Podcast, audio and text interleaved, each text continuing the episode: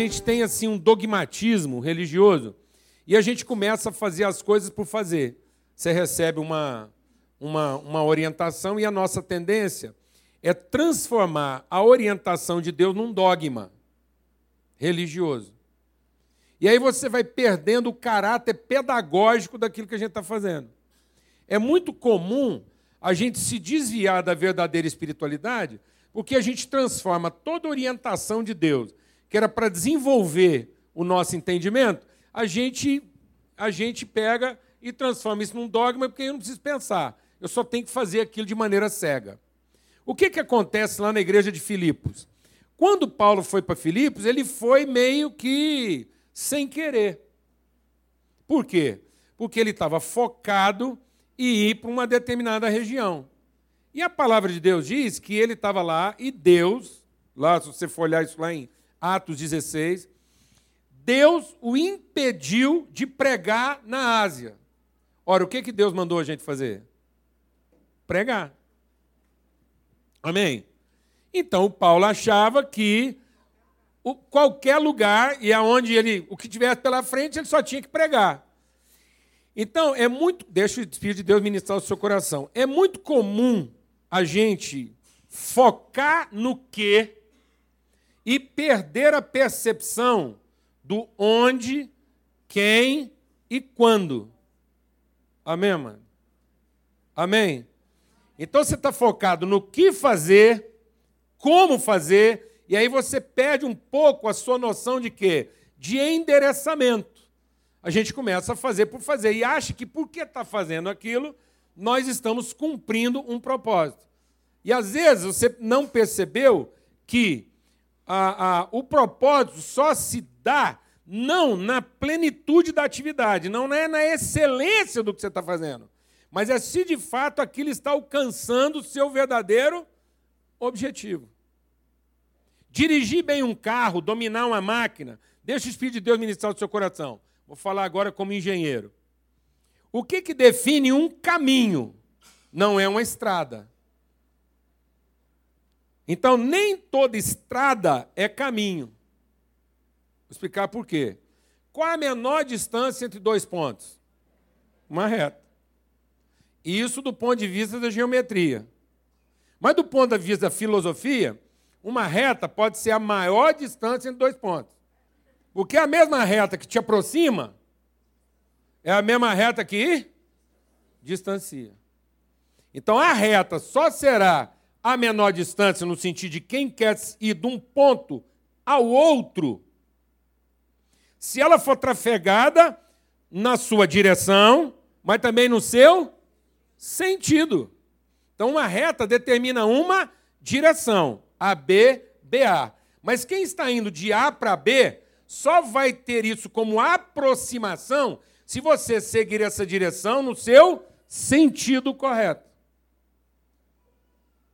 Porque nem toda estrada é caminho. Uma estrada percorrida no seu sentido oposto é o pior de todos os desvios. Vou falar devagar, que às vezes você não entendeu. A estrada só é caminho percorrida no quê? Na direção e no sentido correto. Mas no sentido oposto é o pior de todos os desvios, porque aquilo que deveria estar te aproximando está te desviando. Vou explicar isso melhor. Imagina uma pessoa que está aqui em Goiânia querendo chegar em Uberlândia. Certo? No meio do caminho ele já está em Goiatuba. Então vamos imaginar um cara que, estando em Goiatuba, pretendia ir de Goiânia para Uberlândia. Ele já está meio caminho e já está na direção certa. Porque ele está no meio do caminho dessa direção, Goiânia-Uberlândia, Uberlândia-Goiânia.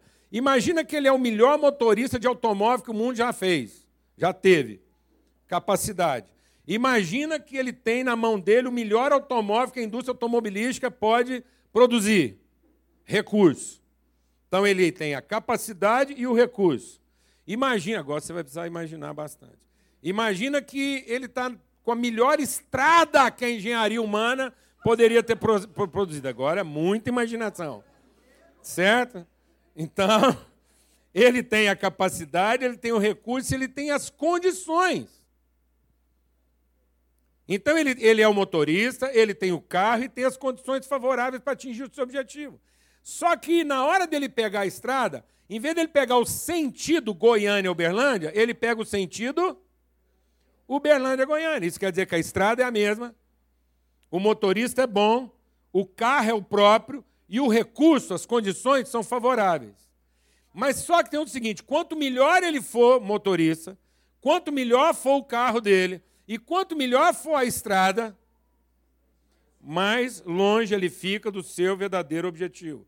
Isso quer dizer o seguinte: quanto mais ele for melhor naquilo que ele faz, quanto mais recurso ele tiver, e quanto melhores forem as condições que ele encontrar para fazer com o recurso que ele tem, o que ele sabe fazer, mais longe ele está ficando do seu propósito. Então não adianta você chegar para essa pessoa e falar assim: se esforça, faz o seu melhor, enche o tanto do seu carro, porque a melhor coisa que poderia acontecer para um cara nessa condição é a gasolina acabar, o motor fundir, o pneu furar. Ele arrumou uma panela que o carro dele inteiro enfia lá.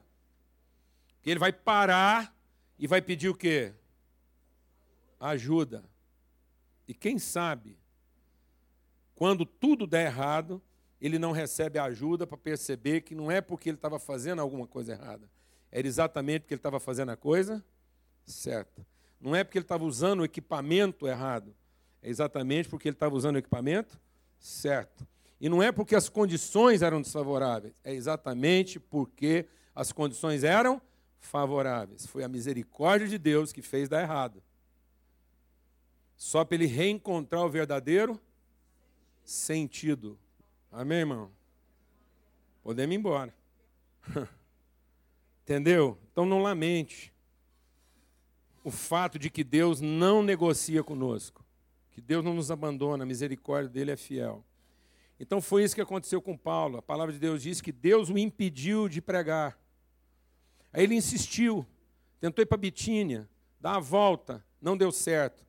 De noite ele está lá, apareceu um homem para ele, uma visão. Ele teve a visão de um varão que disse assim para ele: passa a Macedônia e ajuda. Mudou tudo. Então era Deus que estava impedindo ele de fazer o que Deus mandou ele fazer.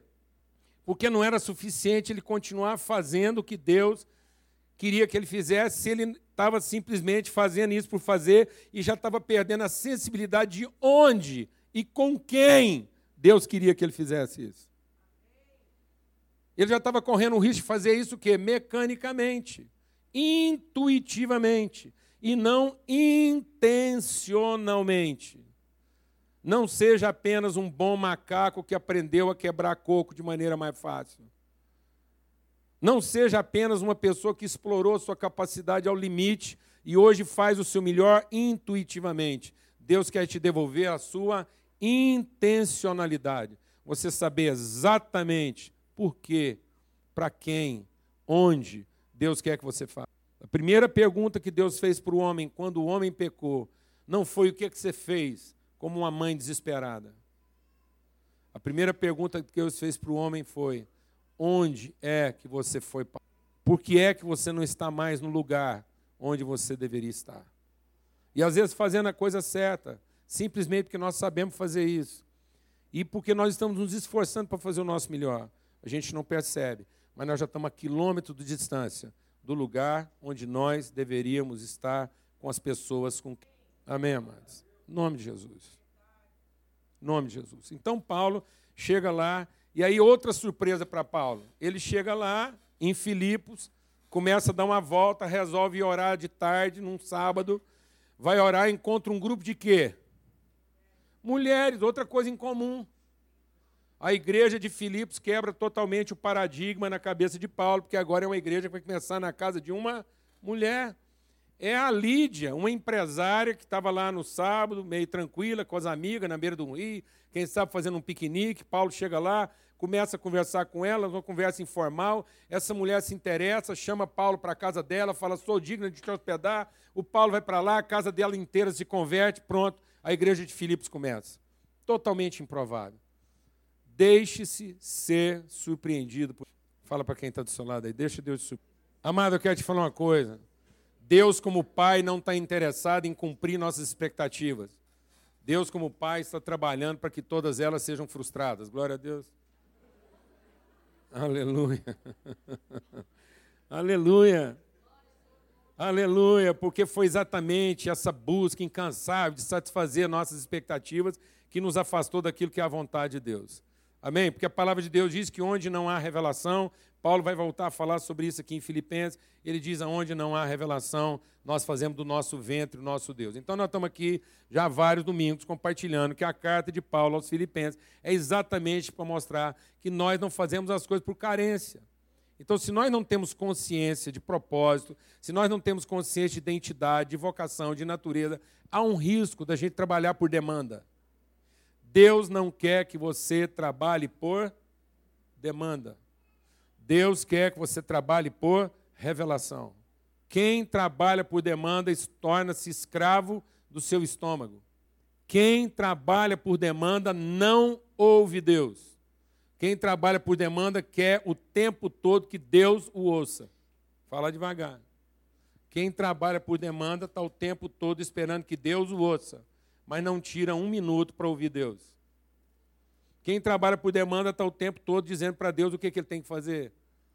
E não buscando de Deus orientação sobre onde, com quem e quando fazer as coisas se você já não consegue mais nem saber, nem dar, tem coragem, se você não tem mais coragem de perguntar para Deus, Deus, é onde? Eu estou onde eu deveria estar?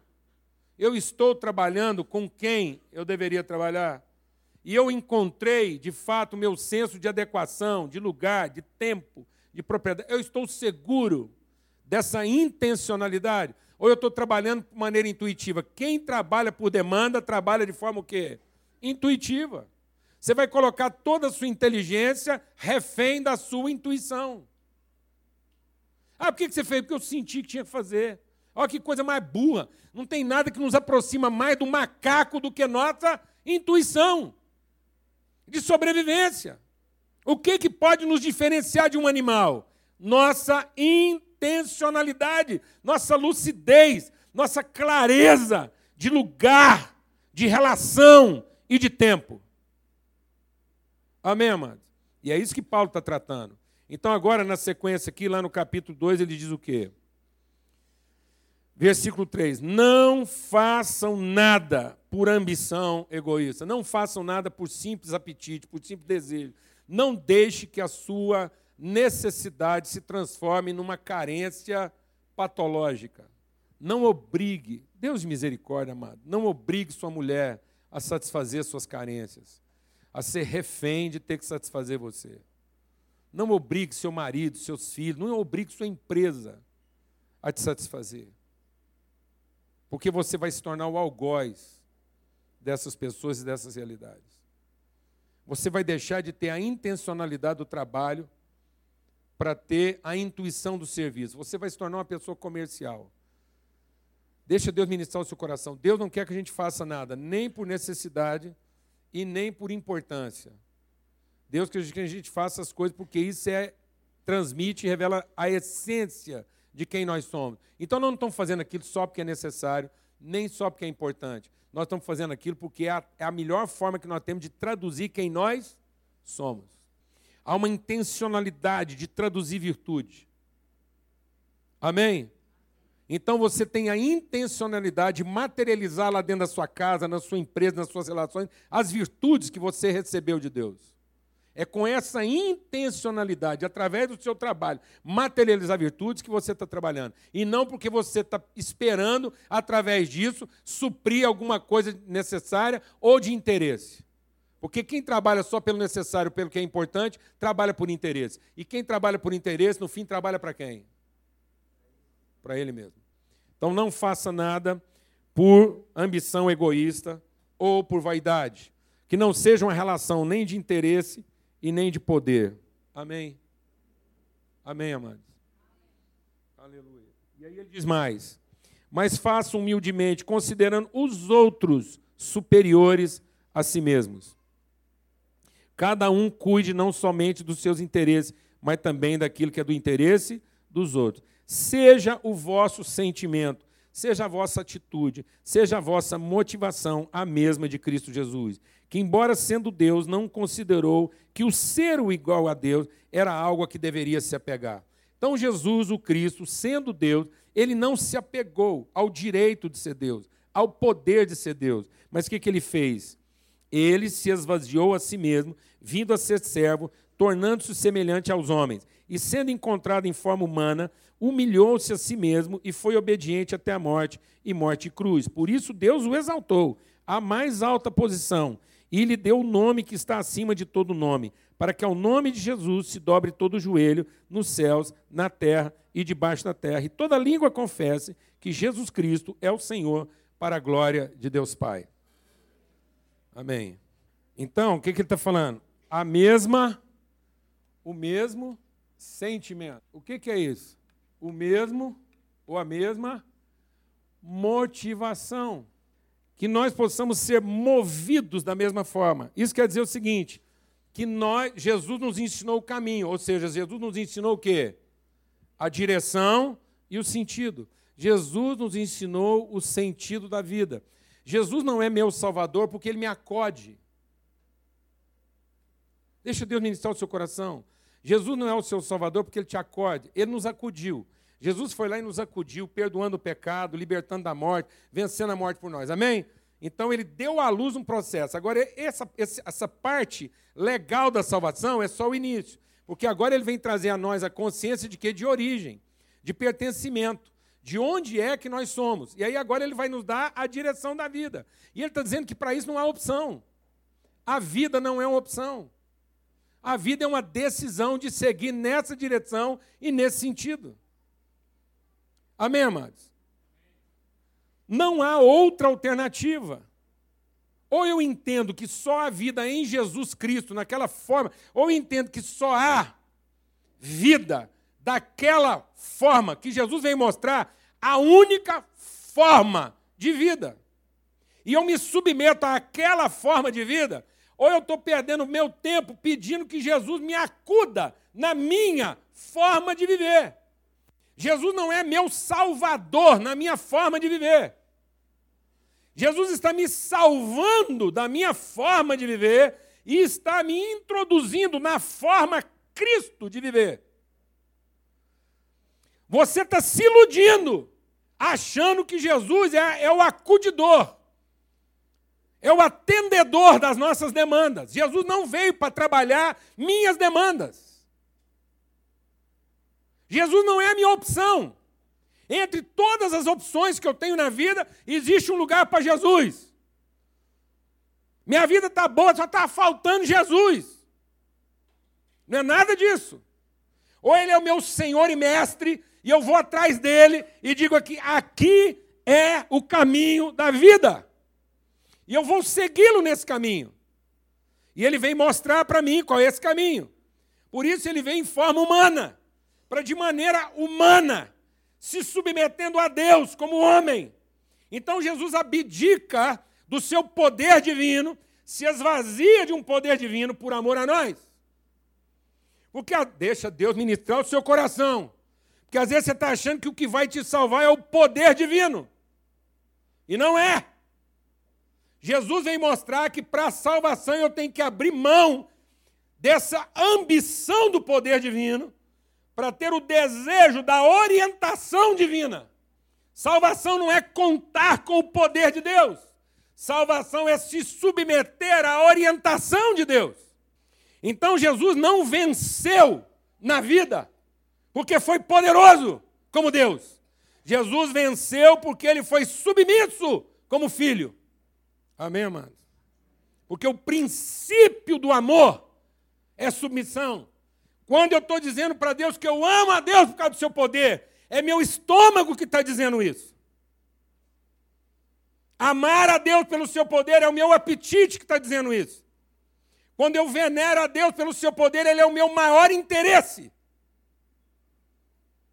Mas quando eu obedeço a Deus pelo seu amor, ele é o meu principal valor. Amém, amados? Então eu tenho que olhar para Jesus no seu motivo. Deus não premia nossas ações, mas Deus fideliza nossa motivação. Amém, amados? Não há prêmio para as nossas, mas há um seguro para a nossa motivação. Se a sua motivação for de Cristo, você está seguro. Isso quer dizer o seguinte, amado. Quando eu me submeto à natureza de Cristo, Cristo é uma personalidade. Eu ainda li essa semana. Cristo é uma personalidade, não é um conjunto de regras místicas. Cristianismo não é um conjunto de práticas místicas.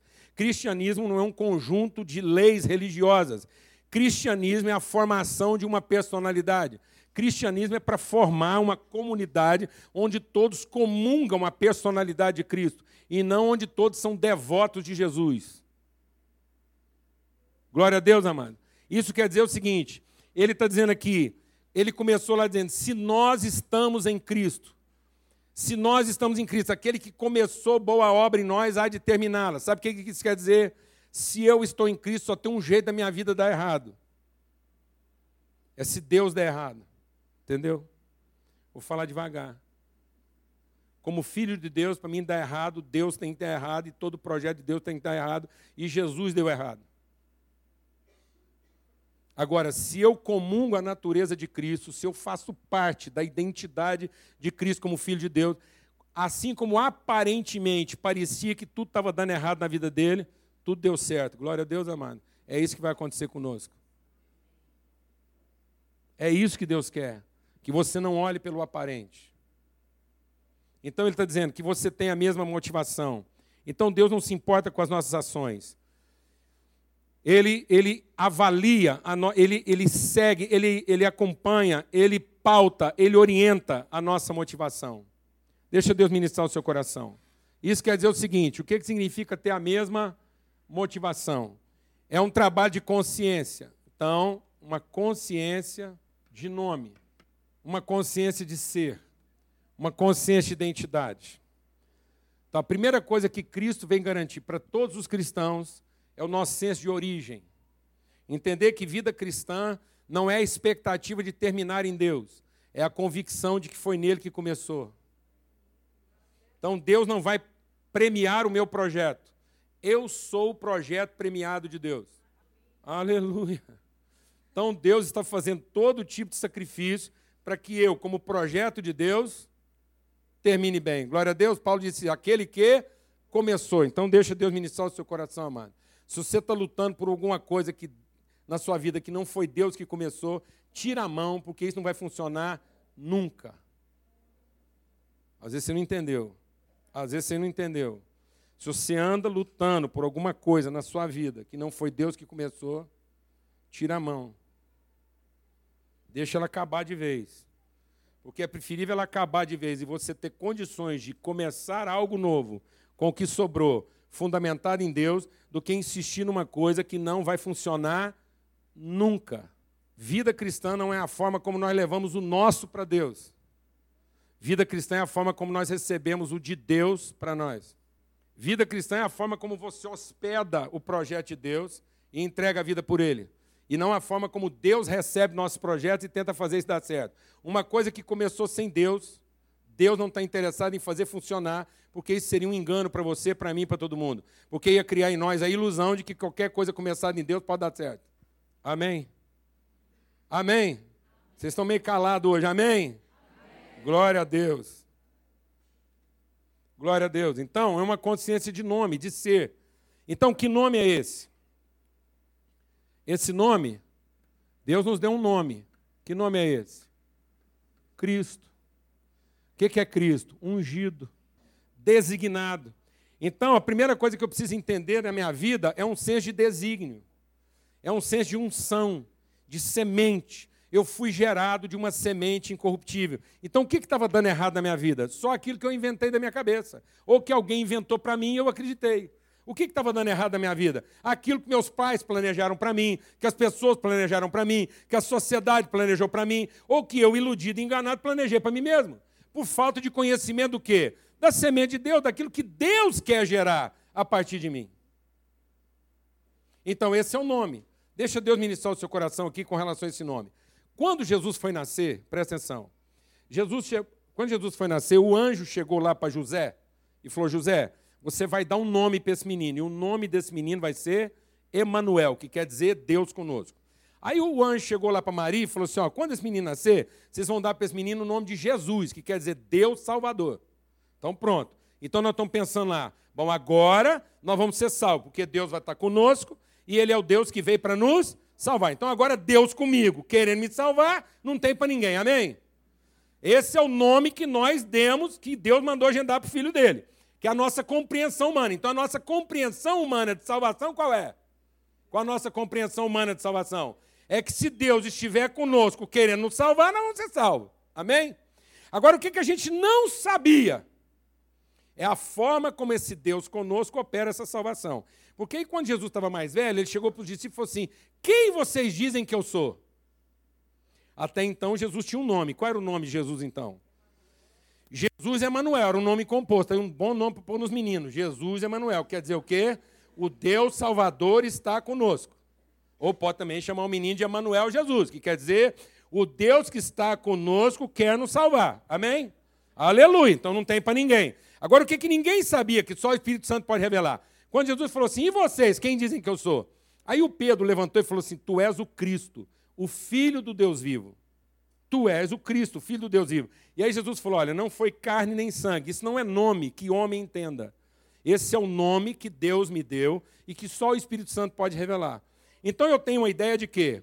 Que o Deus conosco vai me salvar a qualquer custo. Até que o Espírito Santo revelou que o caminho dessa salvação é um ser Cristo ungido para ser sacrifício.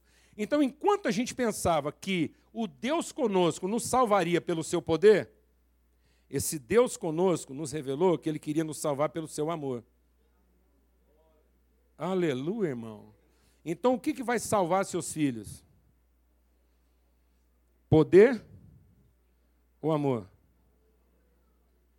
Então, nós tínhamos que estar ensinando nossos filhos a gastar mais tempo aprendendo a amar ou a ganhar dinheiro? É mesmo? Não, vou perguntar, porque vocês estão muito calados. O que, que nós tínhamos que estar ensinando para os nossos filhos? Nós tínhamos que estar gastando mais tempo com eles, ensinando eles a amar ou a ganhar dinheiro? É mesmo? Então vou te explicar uma coisa. Lá em casa, na frente de casa, tem uma pracinha. Na frente de casa tem uma pracinha, chama Praça das Artes. É uma praça que estão tentando dar uma melhorada nela, porque aquilo era cerrado, quase não tem árvore. É uma praça nem, nem muito agradável, não. Mas ela tem uma peculiaridade. Até tem gente aqui que é vizinho e sabe o que eu estou falando. Seguinte, lá é tudo prédio novo. Ali em volta tem um punhado de. É tudo casal mais, casal mais novo e tal, entendeu? Então, uma característica de casal novo é, é nenê e cachorro. Né? Então, esses dias, eu e a Nana tivemos uma constatação muito triste lá na nossa praça, que a gente ficou observando. De vez em quando a gente solta o nosso cachorro lá para passear com os outros cachorros lá e tal. Mas outro dia a gente começou a concluir uma coisa muito grave na Praça das Artes. É que os filhos passeiam com as babás e os cães passeiam com os donos. Os pais, quando chegam em casa, cansados, antes de cumprir qualquer outro compromisso, ou depois de ter cumprido, antes de cumprir os primeiros compromissos, antes de cumprir qualquer outro, ou depois de ter cumprido tudo, eles arrumam tempo para passear com o cachorro. Mas com os filhos, eles alugam uma babá para fazer isso. Então, eu vou falar uma coisa: os filhos estão aprendendo com seus pais como ganhar dinheiro. E os cães estão aprendendo com seus donos como amar. Nós estamos ensinando nossos cães a, ganhar, a amar e estamos ensinando nossos filhos a ganhar dinheiro. Alguém aqui está entendendo o que eu estou falando ou não, amado? E quando de vez em quando a gente pega a conversa de alguns pais lá, que estão passeando com os cachorros e não com os filhos, as conversas deles lá a respeito dos cachorros é super positiva. Rapaz, esse cachorrinho é um capetinha. Roeu o pé do sofá, tudo lá de casa. Você não tem noção. E rindo. Eu queria ver se fosse o filho dele tivesse riscado com caneta o mesmo sofá. Aí a gente escuta a conversa de algumas babás. Senta duas, três babás para bater papo para falar das mães e dos pais dos meninos. Na frente deles. Na frente deles. E não é porque elas são do outro planeta, são mal intencionadas ou gente enviada do Satanás, não. É porque elas são gente como a gente. Tem conta para pagar, tem parente doente, tem marido nervoso, tem coisa que não está funcionando, tem incerteza a respeito da vida. Então, pessoas assim, carregadas de pressão e dificuldade, quando elas sentam para conversar, geralmente não é de coisa boa que elas vão falar, não. Elas vão arrumar alguém para fazer a catarse delas. Está entendendo o que eu estou falando ou não? Aí quem que você acha que faz a catarse de três babá que está nervosa porque o cartão de crédito está vencendo e o trem está complicado ou o marido dela está bebendo muito? Que que você acha? De quem que você acha que elas vão falar? Ou como é que vai ser o papo? Você não foi lá na Praça das Artes. Como é que você acha que vai ser o papo? Na frente dos meninos. Você acha que elas vão conversar assim, rapaz? Amiga, você não tem noção a mãe desse menino. Sou uma anja. Melhor pessoa que eu conheci na vida. Aí a outra fala: O que, que é isso? Você porque não conhece a mãe do, da minha Maria Imaculada Conceição. Eu acho que essa mulher engravidou virgem. Entendeu, irmão? Você está entendendo ou não? E a criança lá escutando. Aí o cachorro recebeu um elogio, apesar de ter feito merda na casa inteira, está entendendo? Nós estamos perdendo a consciência de nome. Porque nós estamos achando que nós podemos fazer o que quiser e depois Deus virá nos salvar com o seu? Não, amados. Deus está nos ensinando através de Jesus que a salvação está no. E essa foi a grande frustração que as pessoas. Foi por isso que muitos discípulos que andaram com Jesus e viram os seus milagres o abandonaram. Porque no fim Jesus não quis salvá-los com o seu poder, porque insistia em salvá-los com o seu. Amém? O caminho da salvação na nossa casa está em ensinar as pessoas a amarem e não em se tornarem poderosas. O poder não vai salvar a relação da sua casa. O poder não vai ajudar seus filhos a enfrentar os problemas mais graves da vida deles. O poder não vai torná-los pacientes. O poder não vai torná-los misericordiosos. O poder não vai fazer com que eles se tornem perdoadores quando forem traídos. O poder não vai fazer com que eles tenham esperança quando o poder não funcionar. Mas o amor pode fazer isso por eles. Amém? Segunda coisa. Uma consciência, se o nome é Cristo e amor, uma consciência de propósito. Então, qual é o propósito? O outro. Então, se o nome é Cristo, qual é o propósito? O outro. É sempre o outro, irmão. Amém? É sempre o outro. Então, para mim entender qual é a motivação, Jesus está abrindo mão do direito que ele tem de Deus em favor de quem? Do seu irmão, do outro. Às vezes você está achando lá que o poder de Deus finalmente vai te salvar da mulher endemoniada que você tem, do marido encapetado que você tem, eu vou te falar, só tem uma forma dessa mulher endemoniada, desse marido encapetado, desses empregados tudo louco da cabeça, desse patrão alucinado. Só tem um jeito desse povo conhecer a salvação. É se eles encontrarem pela primeira vez na vida alguém que não está preocupado em quê? Em atender a si mesmo. Porque o que, que deixou esse povo endemoniado? O que, que deixou esse povo louco? O que está deixando as pessoas alucinadas? É porque cada vez mais as pessoas estão se tornando amantes de si mesmas. Você entendeu isso, meu irmão? Então você não vai vir aqui escutar outra coisa. Você não vai vir aqui escutar outra coisa. As pessoas estão se tornando amantes de si mesmas. Agora, para quem que nós fazemos esse sacrifício todo? Em favor de quem, amado? Dos nossos filhos. Que mundo, se você está achando que está difícil hoje, se você está achando que está difícil hoje, fechar um contrato honesto, confiar em alguém, o que, que você acha que está esperando nossos filhos daqui 20 anos? O que, que você acha que um jovem de 15 anos vai encontrar quando ele tiver 30? Se as nossas meninas estão sendo ensinadas, amado, em nome de Cristo Jesus, Senhor, pega um jovem hoje, um jovem hoje, de 16 anos, e manda ele lá para a sociedade para ele falar para a namorada dela que quer tratar ela com dignidade. Fala, ô oh, menina, eu quero namorar com você e quero tratar você com dignidade.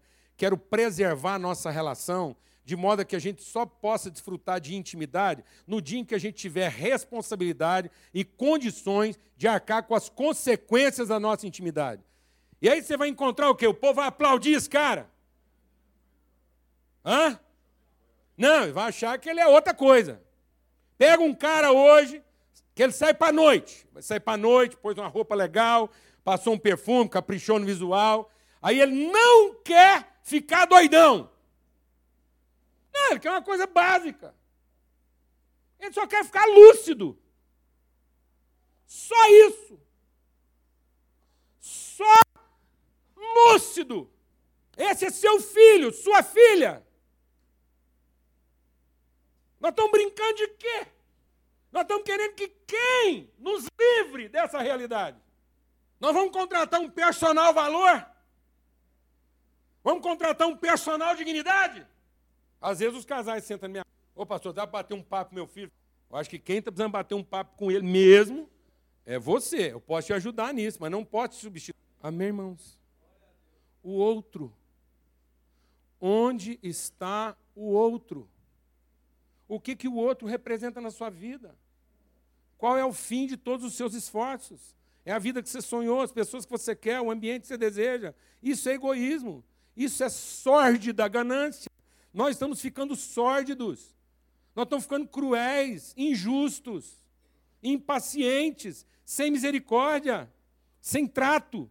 Então ele diz aqui: ele, tendo conhecimento de Deus, nome, ser, ele entendeu que ele foi ungido para servir quem? O outro. Ele considerou os outros superiores a si mesmo. Ele considerou o interesse do outro antes do seu próprio interesse. Terceiro lugar, consciência. Você vai achar engraçado isso aqui. Consciência de língua, consciência de forma. O que quer dizer isso? Ele assumiu a forma humana. Sabe o que a gente quer fazer com o nosso poder? Quer fazer com que todos nos entendam. E nós perdemos a sensibilidade de entender os outros. Sabe o que o ser humano quer? Quer um Deus que faça todo mundo entender você, compreender você, ser sensível a você e ajudar você. Sabe o que, que o amor de Deus quer fazer? Quer fazer com que você entenda as pessoas, compreenda as pessoas e consiga ajudar as pessoas. Consciência de forma, consciência de língua. Amado, o que, que a vaidade fez com o homem? A vaidade fez com o homem o quê? Babel. E o que, que é Babel? Na sua vaidade, na sua presunção de poder, o homem buscando poder teve as suas línguas confundidas. O homem não consegue mais entender o outro. O que, que o amor está fazendo? está fazendo com que eu consiga entender o outro na sua língua. A gente é tão desgraçado que a gente pega lá o dom do Espírito, te dá poder de falar línguas estranhas. Estranha para quem? É o poder de falar língua estranha. Estranha para quem? Para mim. Eu agora consigo falar uma língua que antigamente era estranha para quem? Para mim, mas agora não é estranha mais, porque eu consigo me comunicar na língua de quem? do outro. Do outro. Quando eu entendo a minha identidade, que essa identidade tem um propósito, e esse propósito é o outro, que não sou eu mesmo, Deus vai me dar a habilidade do dom profético. O que é o dom profético? Eu vou conseguir traduzir o amor de Deus em toda forma e língua, que isso seja o quê? Compreensível. Deus vai te dar sensibilidade, amados. Quem quer receber o dom da sensibilidade aqui? Em nome de Jesus. Quanto mais poder eu tenho, mais insensível eu me torno, mais truculento. Quando você tem poder, a pessoa não entendeu você e está assim. Ah. Depois é aquela bagunça. Os empresários aqui sabem o que eu estou falando, não é? O chefe está falando, está todo mundo assim. Ah. Quem, vai, quem se atreve? Quem se atreve? O chefe está falando e o cara está assim. O que foi, menino? Entendi nada que o senhor está falando. Então fala, desgraçado. Quem não entendeu? Desgraçado no sentido sem revelação da graça. Então.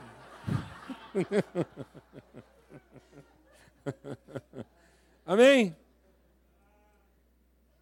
Nós não estamos conseguindo entender as pessoas na sua linguagem. Hoje, os pais gostariam de ser entendidos, mas Deus vai te dar a condição de entender, de falar na outra língua. Você vai se tornar um poliglota. Então, se você tiver interesse no outro, você vai conseguir ser sensível ao que ele diz e vai conseguir dar forma ao amor de Deus na vida dele, numa maneira que ele entenda. Amém, irmãos? É isso que Jesus fez. Nós estamos querendo apresentar Deus para a pessoa. Nós não temos que apresentar Deus para a pessoa. Nós temos que apresentar o homem de Deus para a pessoa. Deus foi achado em figura humana.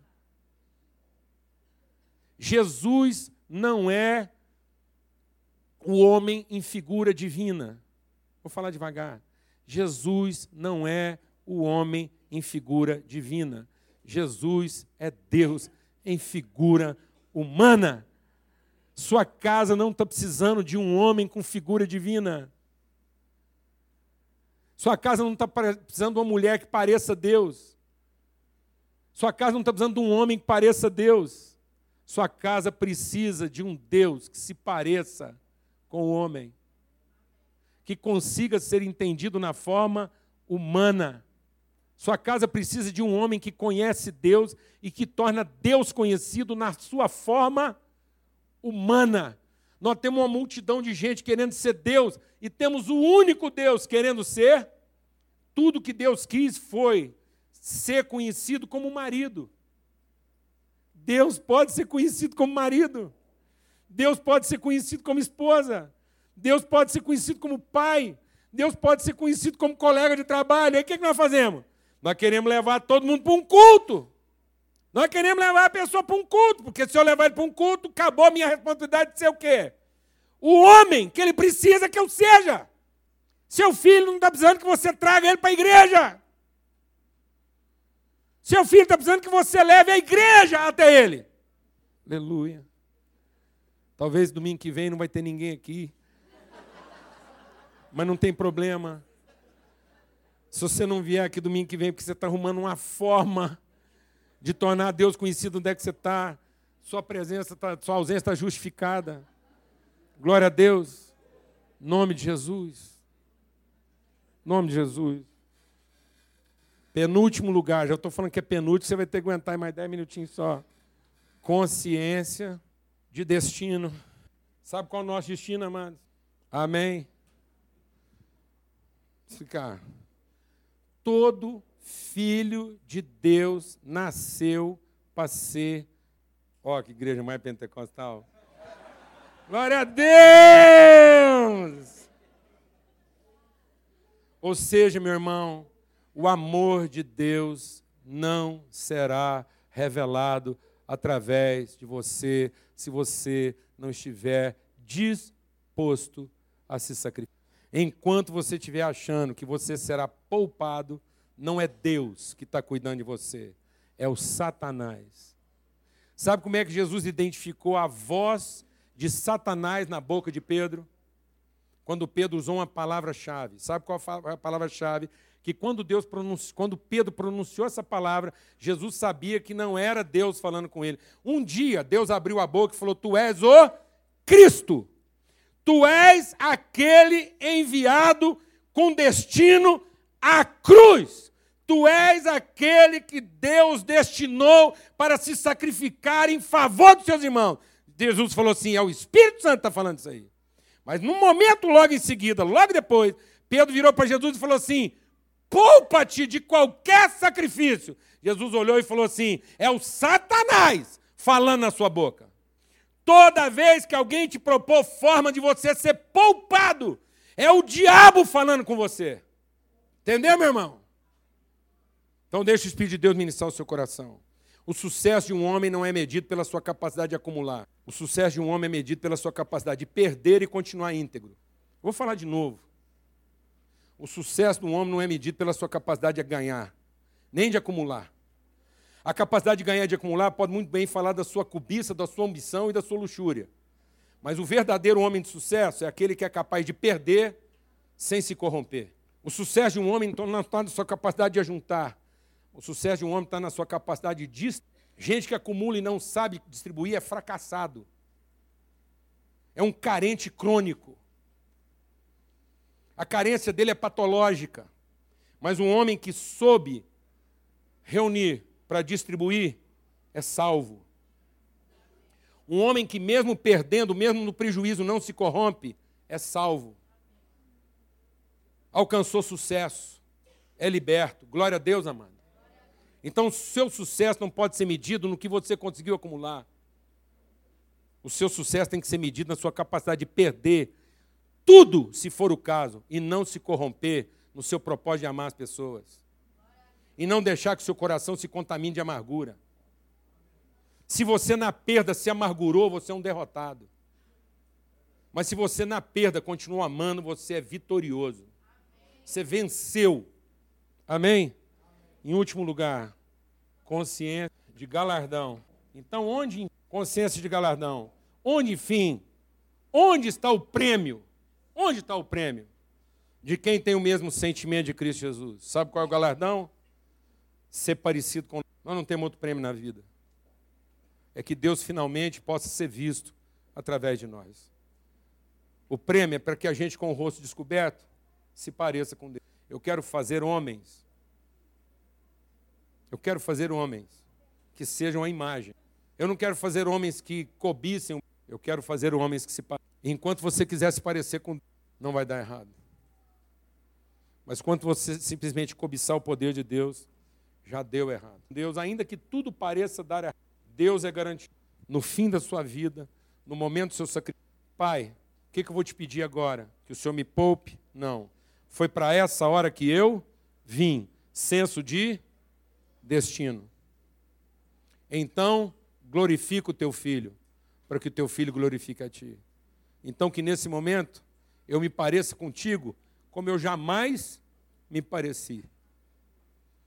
Se o povo achava que eu parecia com o Senhor, porque eu tinha o seu poder, que o povo agora saiba que eu me pareço contigo, porque eu tenho o seu amor. Não é o poder que nos faz. E esse é o nosso prêmio.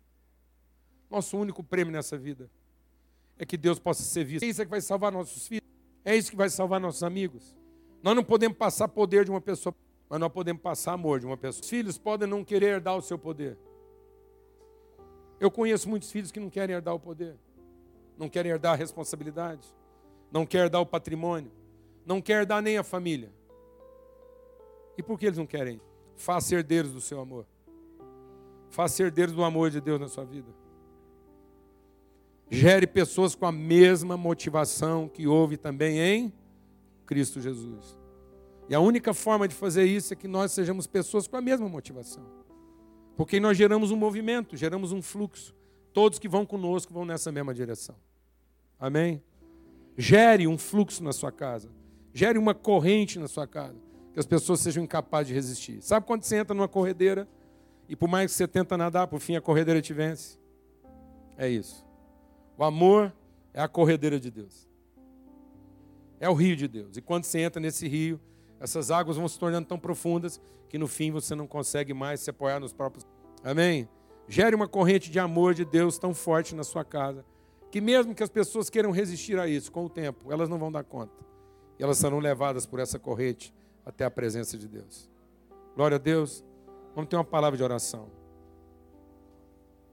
Fala com Deus aí agora. Fala, Deus, eu quero ter esse mesmo sentimento. Eu quero ser participante da tua graça. Eu não quero ser alguém apenas que celebra a tua graça, mas eu quero ser participante dela.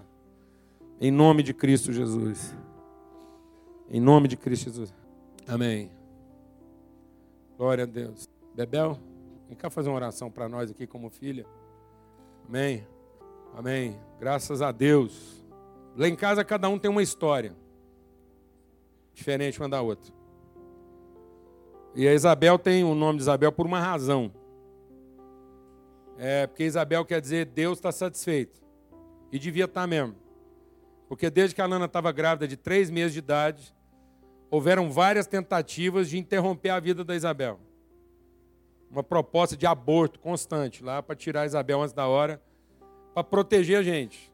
Então, para salvar a Lana, ia ter que matar a Bebel. E foi uma longa história lá. Então, a gente louva a Deus por cada um dos filhos. Cada um tem uma história de milagre. E a gente ter feito a escolha errada. Porque cientificamente, tecnicamente, você foi a escolha errada. Mas pela bondade de Deus, você foi a escolha certa. Entendeu? Tudo conspirava para